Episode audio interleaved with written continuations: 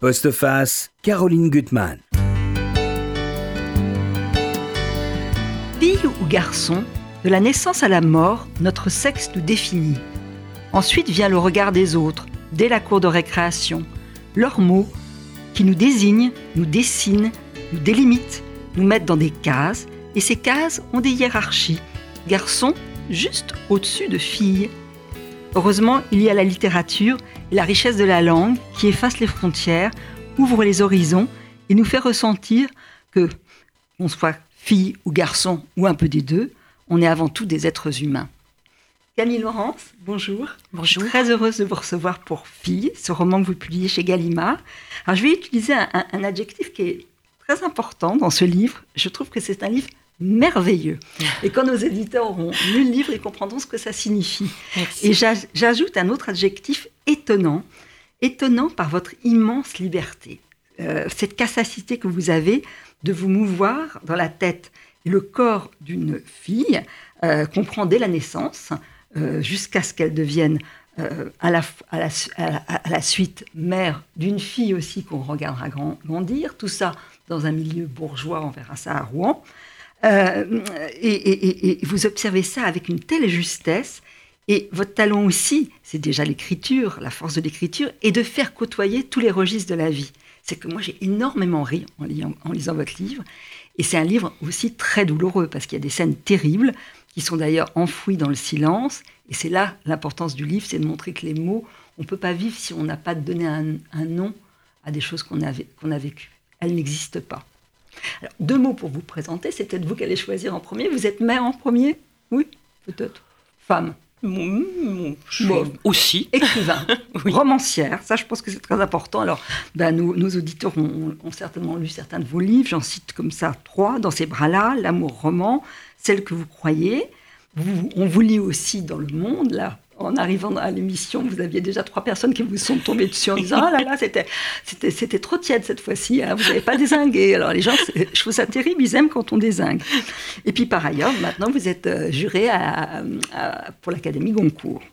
Alors, moi, ce que j'ai déjà aimé dans votre livre, que j'ai vraiment beaucoup aimé, c'est cette multiplicité de points de vue. Ça, vous allez nous expliquer. Parce que vous êtes à la fois dans cette fille, alors a un nom s'appelle Laurence, mais son nom, il est difficile à venir. Hein. Elle a un peu un nom indéterminé. On l'appelle Lolo, puis elle a plein de surnoms terribles de, de sa sœur, qui est une teigne, et de son père. Bon, euh, donc vous êtes à l'intérieur d'elle, mais vous êtes aussi une, sorte de puissance invisible, parce que vous l'observez. Euh, je lis quelques citations. Je la vois, à travers le temps, je me reconnais en cet enfant comme dans un miroir.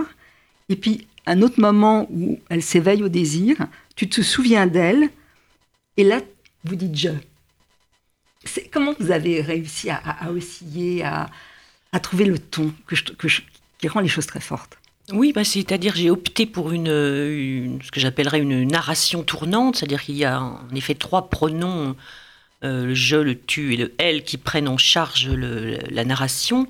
Euh, parce que j'en avais besoin en fait. Vous savez, l'écriture, le, le, mmh. c'est une forme de bricolage. Euh, c'est un atelier ou un laboratoire. Enfin, on essaye des, des choses et donc, euh, voilà, à quel temps on va écrire le, le roman euh, Est-ce qu'on va l'écrire à la première personne? Et moi, je me suis rendu compte que euh, j'avais besoin de différents pronoms, mmh. euh, comme une variation de focale pour mmh. me, me, rapprocher de certaines scènes ou au contraire m'en éloigner soit parce qu'elles étaient trop douloureuses, soit parce que j'avais besoin de, de, mettre une distance ironique ou, ou humoristique. Et, et donc, euh, voilà, j'ai. Ça sent, ça sent absolument pas quelque chose de fabriqué, c'est fluide. Oui, mais merci beaucoup, mais parce qu'en fait, euh, je, je, craignais un peu cela au début. Et puis, je me suis dit, je vais le faire de façon complètement intuitive, mmh. en. Voilà, comme ça, au fil de, de, de, de l'écriture, à un moment, je sentais que j'avais besoin d'un, de, de raconter différemment, avec un autre angle narratif. Et je me suis dit, si, pour moi c'est intuitif, donc naturel, euh, il n'y a pas de raison que le lecteur ne me suive pas dans ce, dans ce mouvement, dans cette fluidité-là. Alors, c'est un livre où on comprend énormément de choses sur la sensation d'être une, une, mère, une fille, une femme. Et je veux le dire, c'est aussi un grand roman, parce que tous vos personnages, ils existent que ça soit le père Baraquet, on va le découvrir, la mère que j'aime beaucoup, qui fait du twist en écoutant Sacha Distel, alors elle le fait en cachette parce que son mari euh, n'aime pas ça, Mhm. et puis tous les autres personnages, tous les hommes qui fuient, enfin, euh, la sœur qui est un sacré personnage aussi, Claude, un garçon manqué, mais elle a pris le mauvais côté des garçons, je trouve, malheureusement. Voilà, donc ça c'est quelque chose de, de formidable. Alors, je vais lire une- une- la première scène, une scène qui va se répéter parce qu'il y a une clinique Sainte-Agathe, on retrouvera cette situation-là plus tard, avec les mêmes mots qui seront euh, prononcés, hein, il y a cette construction-là, et je vous lis. Donc c'est la naissance de Laurence, Lolo, on verra. Ta naissance est une énigme banale. Tu n'es presque rien. À la va comme je te pousse. Un schisme se joue, mais où? Il y a un soir, il y a un matin, l'un succède à l'autre, l'un se change en l'autre. Toi, non. Tu n'es pas modifiable. C'est ainsi. Il n'est plus temps que les faits se penchent sur ton berceau. La messe est dite. Tu entres, tête baissée dans le décor, et ta vie délivrée se déplie à l'air libre, enfin, libre, façon de parler, puisque jour ou nuit, soir ou matin, ce ne sera plus jamais autre chose que ce que c'est. Tu cries, tu t'égosilles, la vérité est froide, qui emplit tes poumons, la rime est féminine, ça crie et crée en toi le sentiment râpeux de la séparation. Tu sens que ça divise. C'est tout, ça fait deux, ça coupe, c'est coupé. Ta naissance se sépare à la fois de ta mère, qui est une fille aussi, ça sait, et de toute l'humanité qui ne porte pas le nom de fille. Le mot adverse n'est pas prononcé, et pour cause, mais il flotte silencieux dans les terres de la chambre. Le mot contraire met dans l'air un effet de pochoir. Un embryon, un fœtus, un bébé. Jusque-là, le genre était de ton côté. Il y a quelques... de son côté, pardon. Il y a quelques secondes, elle ou il, tout restait possible. La grammaire rêvassait toujours son passage, son paysage. À présent, on t'a coupé les ailes. Quoi d'autre? Tu n'es plus seul que Robinson, et pourtant c'est fait. Le sort en est jeté avec le placenta. Dieu né garçon, dit-on, père d'un fils, croit-on. Dieu est un enfant qui joue au dé, c'est une fille. C'est terrible. Elle est formidable cette scène. J'ai voulu vraiment euh, ouvrir Ah oui. le roman par une scène de, de, de création. Enfin, Mhm. C'est-à-dire que finalement, la, la- la- la- différence sexuelle qui sépare l'humanité en deux, c'est d'ailleurs le- Mhm. l'origine du mot sexe, hein, c'est comme Ouais. c'est ce qui sectionne en deux euh, l'humanité, d'un côté les garçons, de l'autre les filles. Et donc, c'est comme, euh, comme une forme de, de création sur laquelle on ne peut pas revenir. Alors il faut savoir que dans la famille, les attentes, c'était un garçon, parce qu'il y a déjà une fille. Voilà. Claude, le garçon manqué. Et que le père avait déjà acheté un cadeau qui servira, parce que vous jouez, c'est formidable, euh, à de multiples reprises, euh, qu'il a caché. Et que là, parce que toute son attente, c'est un médecin, il s'appelle Baraquet, la pauvre petite naître, elle n'est pas Baraquet, ça. hein. et sa mère, qui, qui- qui est une amoureuse sous Valium en permanence et qui pleure Oui. beaucoup. Bon, bah, elle fait ce qu'elle peut et, et- et elle va se sentir défaite parce que c'est une fille. Alors, on, va dire, une fille, c'est bien aussi. Et c'est vrai qu'on a oublié que c'est une phrase qu'on répétait. Oui, oui, oui, c'est une phrase qui, qui, qui sert un peu de, de leitmotiv. euh, euh, c'est bien aussi, alors que tout, tout le, tout le propos du roman, c'est de montrer que c'est aussi bien, voire Ouais. mieux. Même mieux. voilà, mais c'est inscrit et on va lui mettre ça dans la tête quand même. hein. Oui. Euh, euh, c'est pour ça d'ailleurs que vous montrerez qu'il y a des schémas qui se reproduisent. C'est que quand elle va voir sa fille qui est libre, elle va vouloir au fond lui imposer des schémas parce qu'on lui a tellement, même inconsciemment, fait porter qu'elle elle, veut, ça. elle veut transmettre ça. Oui, Alors, ce que vous montrez aussi tout de suite, alors bien sûr que tous les hommes sont différents, mais que euh, le père, il, il prend pas dans les bras. Il n'y a pas de tendresse, parce que ça fait, ça fait fi de, de- de montrer de la tendresse. Oui, et puis aussi parce qu'il est, protestant, donc il a été habitué à une, enfin, il a une éducation assez euh, puritaine, assez, assez austère, et on, ne- on ne montre pas ses sentiments, on n'exprime pas, et encore moins par le, par le corps que par les mots, euh, ce, qu'on ressent, ses émotions, et donc euh, effectivement, ce n'est pas un modèle de, de tendresse. De tendresse. Et dans votre livre, on y reviendra, on voit beaucoup d'hommes qui sont finalement absents. Que ça soit le grand-père, plutôt sympathique, le Oui. grand-papy, mais il a une usine, il, fait il a un club de rugby, donc il est jamais là. Voilà. Euh, le mari, euh, futur mari de, de- de Laurence, Christian, euh, qui passe son temps à voyager, qui est jamais Oui. là également. Mhm. Donc, sorte de crainte ils prennent la fuite. Ça, c'est quand même un tout petit peu. Oui, bah, c'est cette, cette Mhm. opposition entre le, le- une forme de nomadisme des hommes. Les hommes sont à l'extérieur. Enfin, c'était encore tout à fait le cas dans ces années-là. Ça, commence dans les années 60. hein. Et, les femmes qui restent à la maison. Alors là aussi, il y, a, des scènes magnifiques, c'est que vous vous mettez vraiment dans la peau du bébé qui tète, au départ le sein de sa mère, qui cherche, à un moment on va lui mettre un, instrument en plastique dans la bouche, alors ça lui plaît pas du tout, et, vous arrivez, et ça c'est des scènes extrêmement drôles, à, à- à- à- à re- re- reconstituer enfin, ce que peut être l'émotion d'un bébé. Et là, ben, finalement, elle entend la voix, elle entend la voix de sa maman qui est toujours là, qui lui dit des mots doux, euh, et le papa qui, qui- qui- qui n'est pas présent. Hein, euh, et ça, que c'est une scène, vous avez dû énormément, enfin, là, elle est Ouais. formidable cette scène. Bah, C'est-à-dire c'est une scène aussi que j'ai écrite, euh, non pas tant avec mes, mes souvenirs euh, personnels de bébé, Mhm. parce que la mémoire commence plutôt vers 3 ou 4 ans, Mhm.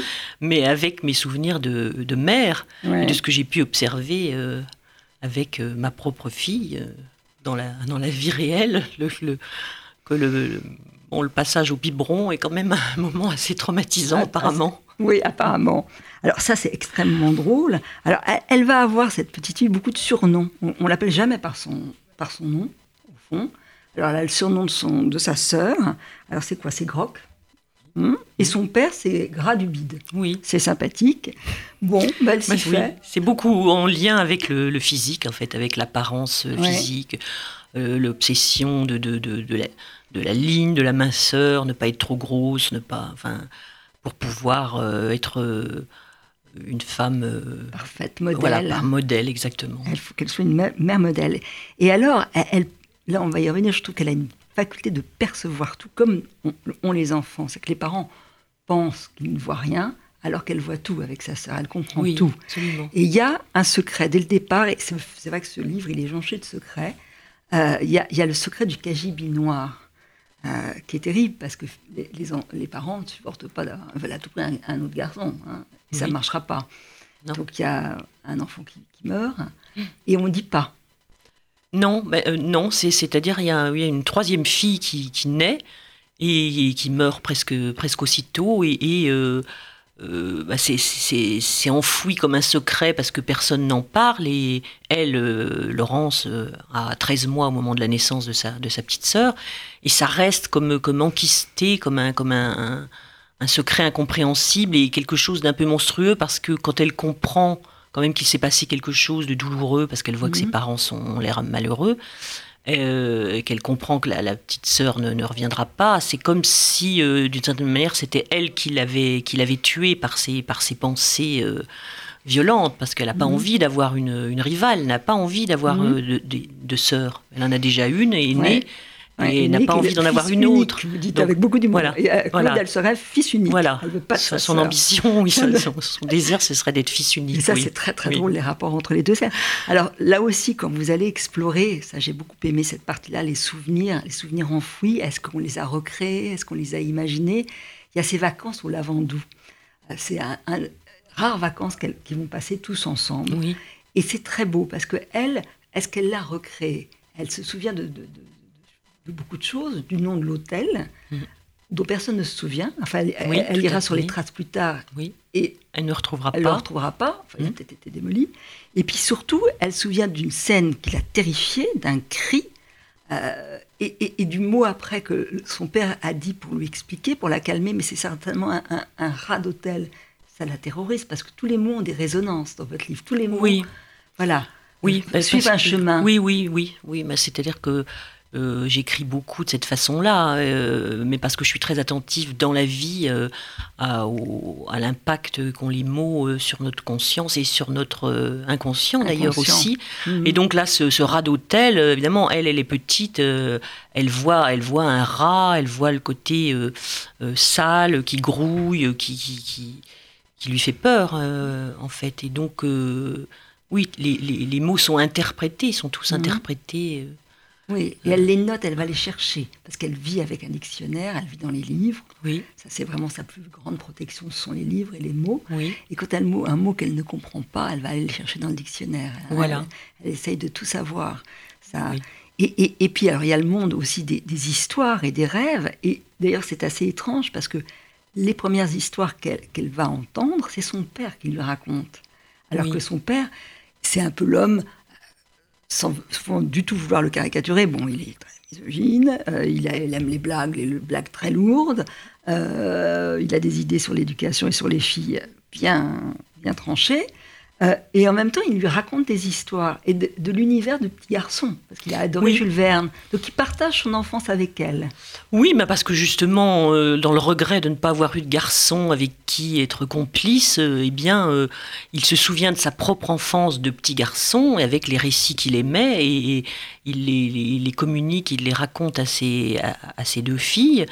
Et euh, elle, ce qui la frappe, bon, les histoires de euh, l'île au trésor, euh, les, le tour du monde en 80 jours, les histoires mhm. de Jules Verne. Et elle, ce qui la frappe, c'est que il euh, n'y a pas de filles dans ces histoires. Ce sont vraiment des histoires de garçons. Ça m'a frappé quand vous l'écrivez. J'y avais jamais pensé. Oui, oui, mais, oui, mais parce que nous, nous, nous euh, les femmes, nous sommes habituées depuis euh, toujours à lire des, des livres écrits par des hommes, et donc ça ne nous gêne pas forcément qui, que ça soit très masculin comme univers. Alors que, si je peux faire une remarque contemporaine, euh, mhm. euh, les hommes ont beaucoup plus de mal à lire des, par exemple, des romans écrits par des femmes, comme si c'était un autre univers qui ne les concernait pas. Mhm. Et, là, en fait, c'est ce qui la frappe dès la petite enfance, c'est que euh, voilà, le, père euh, ne connaît que des histoires euh, où il n'y a pas de filles, pas de femmes, ouais. récits d'aventure, avec des histoires. elle le dit, une fille n'est pas capable de descendre sous la mer. Voilà, exactement. la, fille, elle va pas, elle va pas, voilà, elle prend pas un bathyscaphe. Et alors, elle a, alors est-ce que c'est la magie de ces histoires ou est-ce que elle a existé C'est tout le charme de l'enfance. Il y a une grotte, son père part avec le euh, et, il lui montre une grotte, la grotte d'Ali Baba. Va d'ailleurs toute sa vie, elle mm. pensera à cette grotte et à ce qui est secret, caché. Alors, est-ce qu'elle existe ou pas? Sa sœur ne s'en souvient plus. C'est ça. En fait, euh, quand elle demande euh, oui, à sa mère, à sa sœur, dans les souvenirs d'enfance, eh bien, elle est la seule à, avoir ce souvenir. Et ça, c'est quelque chose de, très troublant, mais qu'on peut, peut observer assez souvent. C'est-à-dire que tout le monde n'a pas la même mémoire, même quand on a vécu les mêmes choses. Les mêmes choses. On ne se souvient pas des mêmes, des mêmes détails. Et, donc, est-ce qu'elle l'a inventé, recomposé? C'est d'ailleurs c'est peut-être ça la littérature, hein, c'est de, de, recomposer à partir d'une mémoire. Alors, il y a ce qu'elle entend. Alors, elle, elle, voit très bien quand même qu'il y a une différence entre les garçons et les filles. Dans la tête de son père, ça c'est sûr.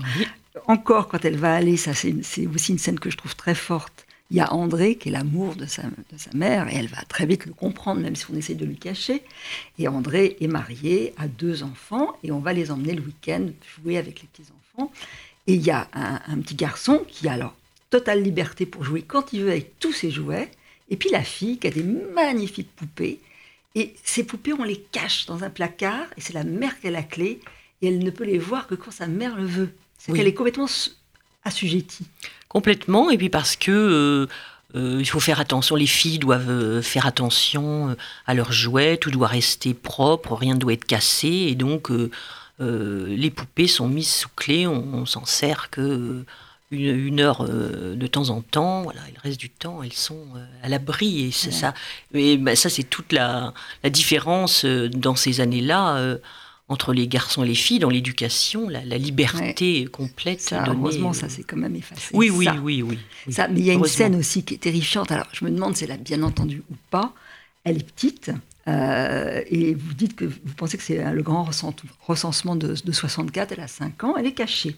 Et le papa est avec des hommes, et elle va entendre quelque chose de terrible. Euh, euh, on lui demande, vous avez des enfants? Il dit, non, j'ai deux filles.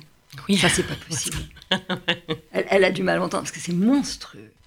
Non, je crois pas. Je crois que c'est une forme de, réponse euh, de l'inconscient. C'est-à-dire que, euh, bien sûr, quand on la lit comme ça, on se dit, mais c'est c'est horrible, mais en fait, euh, c'est que dans son inconscient, l'inconscient de ce père, un enfant, c'est un garçon, c'est-à-dire un enfant, c'est celui à qui il va pouvoir transmettre son nom, à qui il va mhm. pouvoir transmettre ses valeurs morales éducative.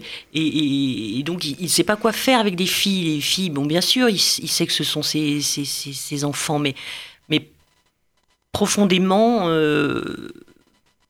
l'enfant, c'est le, fils.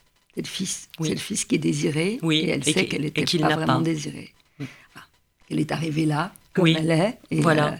alors, elle, elle emmagasine tout ça, mais sa force, c'est quand même cette observation. L'observation de sa famille et l'observation des autres. Et déjà, avec sa sœur, bah, le jeu de savoir qu'est-ce qui distingue une fille d'un garçon. Et c'est vrai que là, il y a quelque chose qui a, je pense, marqué toutes les, tous les enfants, c'est le fait de, de, devoir s'accroupir pour une fille et de pouvoir faire pipi debout. Ça, c'est une injustice, mais alors on les rattrape sur plein d'autres points. Mais là, je dois avouer qu'ils ont une force sur nous. oui, oui, oui. on le dit. Et là, c'est très, très drôle parce qu'il y a une paysanne dans le coin qui arrive à faire debout. Elle, la pauvre, elle se trompe entièrement ses chaussures. Et en même temps, elle, comprend que bon, bah, les garçons, ils ont une espèce de caoutchouc qui leur permet de, d'aller où ils veulent avec ça.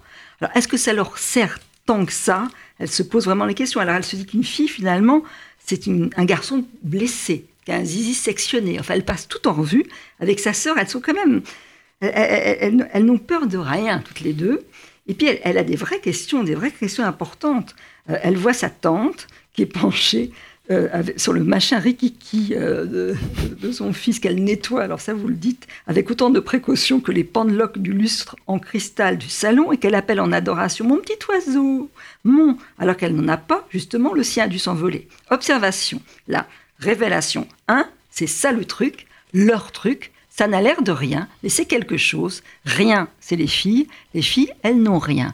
Mais après, elle va se rendre compte que finalement, elles ont des atouts pour, euh, pour mille autres choses. Voilà, mais au départ, elle se définit euh, par le manque, parce qu'on la définit comme, comme ça. Elle sent dès sa naissance que les, les, décevante et parce qu'il lui manque quelque chose. Alors le premier aperçu de cette différence hum. sexuelle, c'est effectivement la façon de, de faire pipi euh, des garçons et des filles. Et puis ensuite, c'est de voir l'organe sexuel que qu'ont les, petits garçons et, de constater qu'elles elles ne l'ont pas. Oui mais elles ont d'autres choses. Voilà, Alors, elles, ont déjà la ruse. Il y a des, là aussi scènes où elles, sont, elles veulent les balançoires, les garçons qui sont comme des, veaux sur les balançoires, elles vont, les, elles, elles vont truquer euh, des faux bonbons avec des cailloux et elles obtiennent des balançoires. Donc elles sont très malignes, beaucoup plus malignes qu'eux. Et puis surtout, elles savent, elles écoutent plus peut-être que les, que les garçons. Euh, il y a une scène aussi qui est très drôle où il y a Mémé avec ça mère qui va lui révéler que son, son mari est avec une gourgandine. Alors ça, c'est un mot qu'elle a inscrit dans sa tête. Elle va aller tout de suite dans le dictionnaire pour savoir ce que c'est qu'une gourgandine. Mmh. Et, et, et, puis bon, on comprend. Et puis on lui, on lui apprend la danse. Elle est une petite fille parfaite. Et la danse, comme on, on, l'enseigne toujours d'ailleurs, c'est que en fait le garçon, il est là pour faire valoir la, la, la fille. Et il y aura cette, finalement cette scène très belle quand elle va voir Georges Donne ça, c'est magnifique. Les ballets de elle Maurice est beaucoup plus grande, hein, euh, les ballets de Béjart. Et, et, là, elle va comprendre déjà que l'homme est un objet de désir et que surtout, on peut être les deux. Je lis cette, cette, cette, euh, cette page. Elle le voit, Georges Donne. Tout d'un coup, un danseur, torse nu, les yeux très fardés, occupe tout l'espace. Elle le regarde, sa poitrine se loge dans la sienne, assise au deuxième rang, elle ne voit plus que lui. C'est Georges Donne. Dans 20 ans, il mourra du sida. Mais ce soir-là, il a 20 ans. Elle aime qu'il soit musclé et maquillé, athlétique et féminin, efféminé dirait son père, qu'il ait de longs cils et une coque entre les cuisses. Elle aime que le garçon ne soit pas le contraire de la fille, mais la contienne, la comprenne.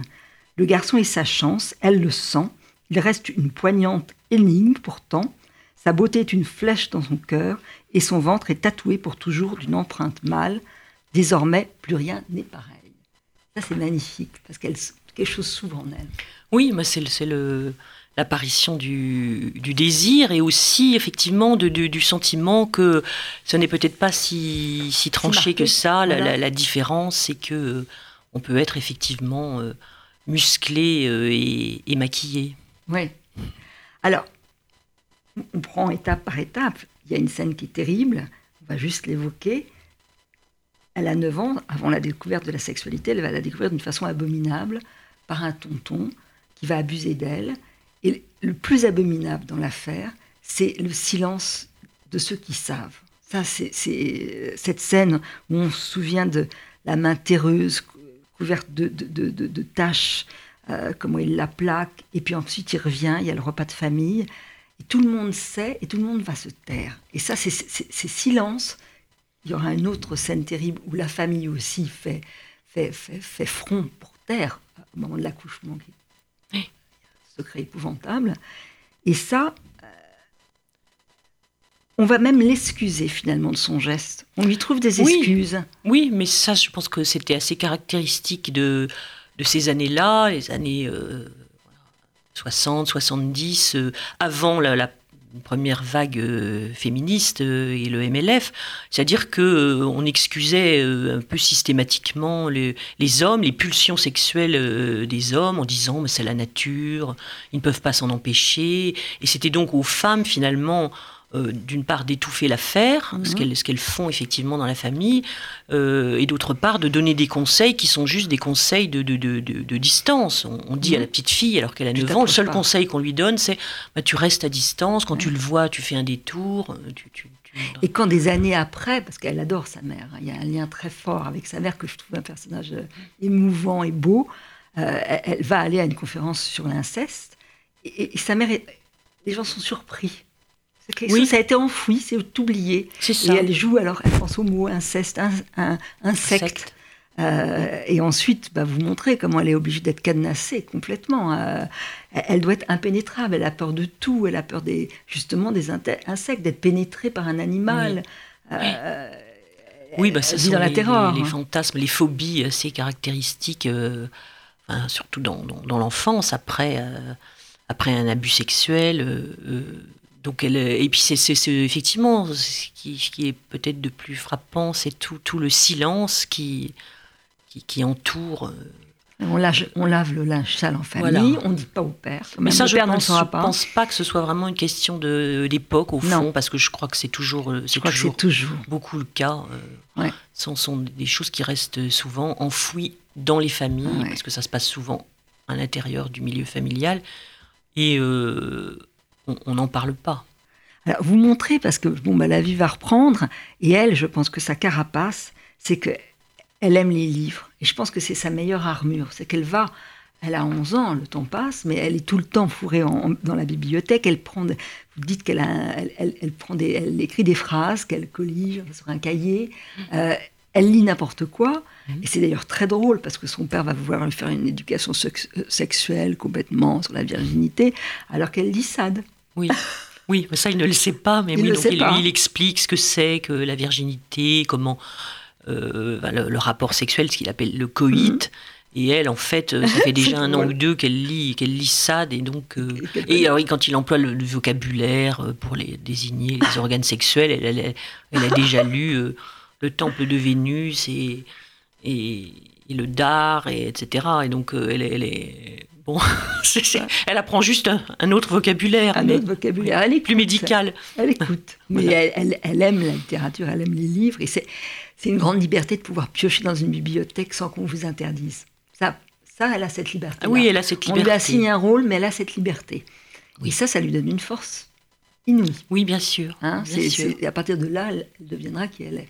Ça, c'est toutes les filles n'ont pas, n'ont, pas cette chance. Et vous montrez comment la vie se, bouscule, comment il y a eu ce, traumatisme. Et bon, bah, les choses vont télescoper, la, vie va reprendre le dessus. Il y a, il y a les, gens qu'elle aime, son, son père qui a des expressions épouvantables, tellement drôle quand il, quand il, il, a peur des agressions sexuelles. les filles doivent rester vierges et surtout se protéger quand même. Mmh. Et alors, chauffe un marron, tu te fais péter. il, sort des choses qui Oui, oui, bah oui, c'est une expression qui revient, oui. Il dit qu'il faut absolument rester à distance des garçons. Et son, expression, chauffe un marron, tu le fais péter. Et donc ensuite, on peut filer la métaphore, euh, voilà. Je lis encore un extrait parce que ça m'a beaucoup fait rire. Euh, Claude, elle, va finalement s'abstraire de beaucoup de choses. Elle va disparaître au Canada, elle a, elle a été la chef de bande, euh, elle a mm. dominé sa sœur, puis elle va disparaître. Puis elle va jeter un petit peu la poubelle son, son éducation.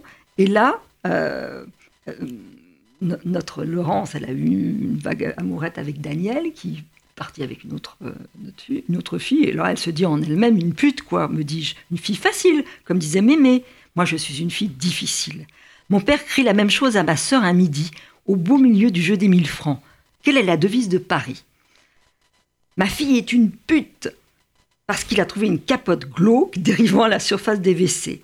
Fluctuate nec mergitur, dit Lucien Jeunesse au candidat inculte. Non, lance-t-elle en se levant, moi je ne me fais pas payer. Il se lève aussi, son menton tremble, il la gifle. Je vois la joue de ma sœur s'empourprer, elle s'enfuit. Maman la suit en jetant sa serviette dans l'assiette de papa.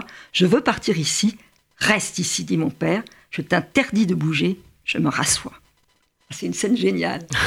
C'est tellement drôle avec Lucien Jeunesse et, voilà. Et, puis, à, partir de là, bon, ben, elle va, elle va pouvoir partir, vivre sa vie. Alors, vous montrez bien l'adolescence en montrant aussi qu'il y a cette amie qui va, qui va mourir, euh, qu'elle est entre l'ennui et la peur c'est vrai que c'est des années où on est entre l'ennui et la peur. Je trouve ça très juste, ça. Oui, oui, oui, c'est vrai. C'est des, années où on s'ennuie, on n'a pas la complète liberté euh, de faire ce, qu'on veut. Et, l'avenir est incertain. En plus, là, dans, dans le roman, c'est une période où elle a perdu euh, euh, sa meilleure amie qui est morte d'anorexie. Et donc, elle est. Elle est là, elle est c'est ce passage de l'adolescence, au fond, enfin, quand on arrive à l'adolescence où le monde euh, est encore inconnu, le monde adulte, et euh, voilà, et en même temps, on a envie de, quitter l'enfance sans savoir comment.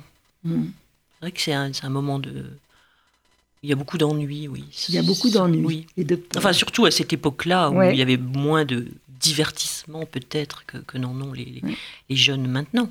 Alors, dans toute cette vie qui frémit, qui se reconstruit, il y a une scène qui est terrible, ça va être la mort de son enfant de son fils. Elle sait qu'elle est enceinte d'un fils.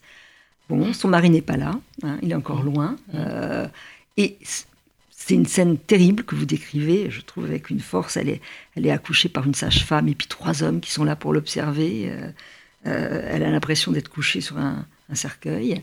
Et, surtout, on, lui impose le silence, on, on l'étouffe dans le silence. C'est-à-dire que le, le, père, là, a joué un mauvais coup en recommandant un médecin qui est un une grosse faute. Ils auraient dû lui faire une césarienne, hein, tout simplement. Il l'a fait par euh, cooptation médicale parce que le père est un copain à lui, hein, tout simplement.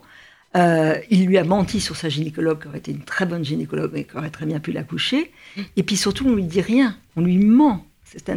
il a un double mensonge. Oui, bah, c'est-à-dire que, euh, alors même qu'elle n'est plus fille, mais femme et mariée, normalement mhm. indépendante, elle reste en fait euh, la fille de son père et c'est lui qui c'est lui qui décide de tout, et il décide mal et, surtout c'est toujours la, la, fille qui reste un éternel objet et pas un mhm. sujet, c'est-à-dire que voilà elle est elle est totalement euh, euh, objectivée comme ça, elle est, transformée en, en, une sorte de pion qu'on peut déplacer comme on veut et et, là, il y a une des, passages du livre que j'ai préféré, je dois dire, que je trouve très beau, qui est peut-être pour moi la naissance de, l'écriture. C'est ça.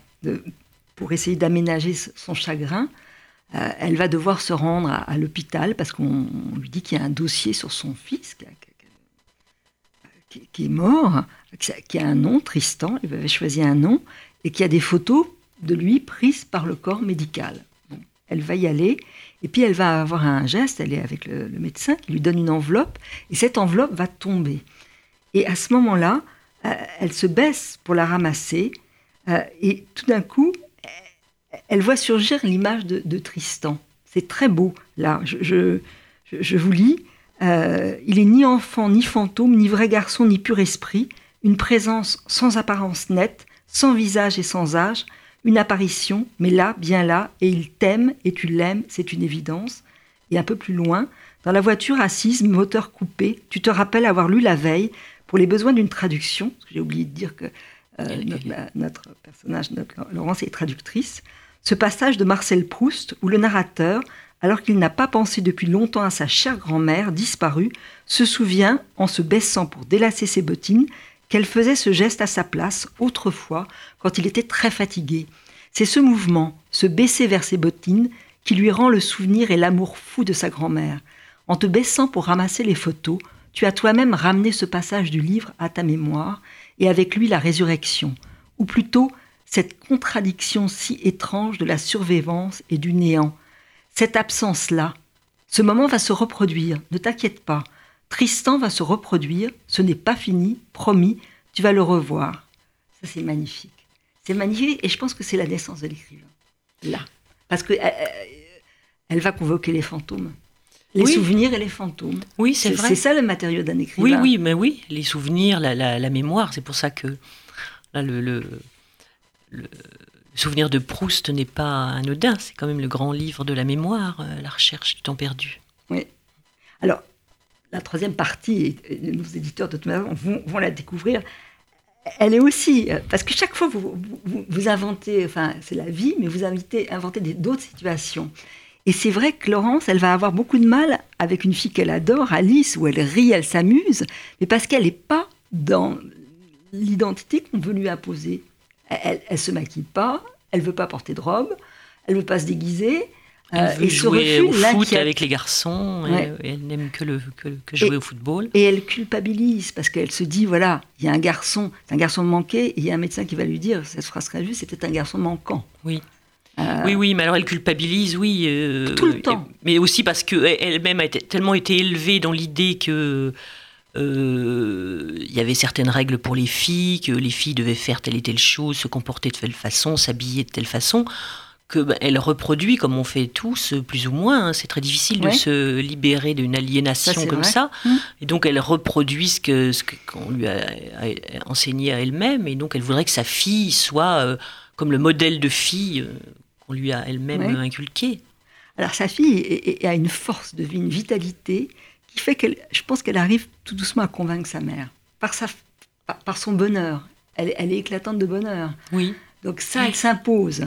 Euh, et ça, vous, leurs rapports sont très beaux.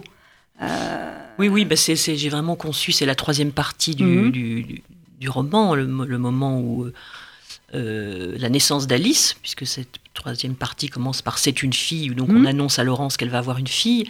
Et je l'ai construit vraiment cette troisième partie comme un ensoleillement progressif grâce, grâce à la fille, oui, grâce à cette petite fille qui devient adolescente. Tout comme elle a eu quand même un rapport très riche avec sa mère. Euh, oui. Vraiment, et ça on le devine. Oui, oui, oui. Parce que c'est une femme aimante, amoureuse, euh, malheureuse. Donc il y a, eu. Oui. il y a beaucoup de choses entre elles. Oui, hein, mais, euh, mais, mais, tout ça s'est construit dans une sorte de hmm. presque de, de gynécée, c'est-à-dire que les, les, les hommes, c'était comme un autre, un autre monde. Donc de voir que sa fille, elle, ne veut aller que vers le monde des garçons, n'avoir que des amis garçons, s'habiller en garçon, jouer comme les garçons. Euh, ça la perturbe euh, beaucoup. Alors, il y a une dernière histoire, mais j'aimerais que vous la racontiez parce que je trouve que c'est tout le sens du livre, sur l'idée de la trahison, de la tromperie. Il y a depuis son enfance, elle, voit, elle voyait de sa fenêtre, plus loin dans un jardin, des lapins. Puis un jour, elle va découvrir que ces lapins, ils étaient là pour autre chose. Et c'est épouvantable pour des expériences médicales. Oui, c'est ça. Et bah, ça, c'est très dur. Moi, ça m'a. Oui, oui, bah, hein c'est. Euh, oui, c'est toute son enfance, elle a entendu euh, en bas de chez elle euh, des lapins dans des cages mhm. et elle savait pas pourquoi il y avait des lapins là qu'on ne sortait jamais. Enfin, de temps en temps, il y en avait un qui disparaissait. Et des années après, quand elle demande à son père ce que c'est, son père qui est médecin, il lui explique tout simplement bah, que c'était, il y avait un laboratoire d'analyse médicale et qu'on servait des lapins euh, pour, euh, pour les tests de grossesse. Ça, ça existait ah pendant des années.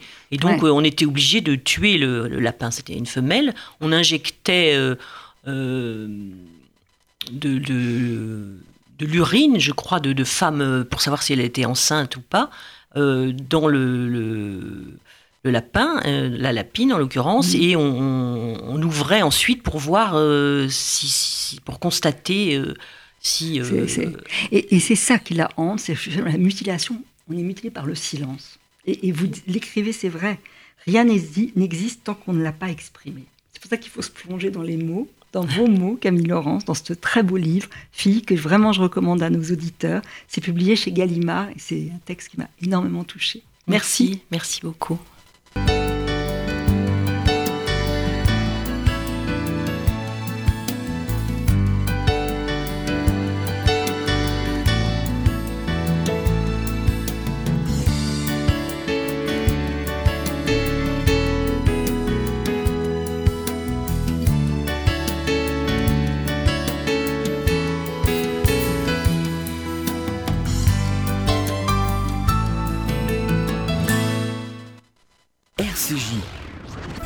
Fool.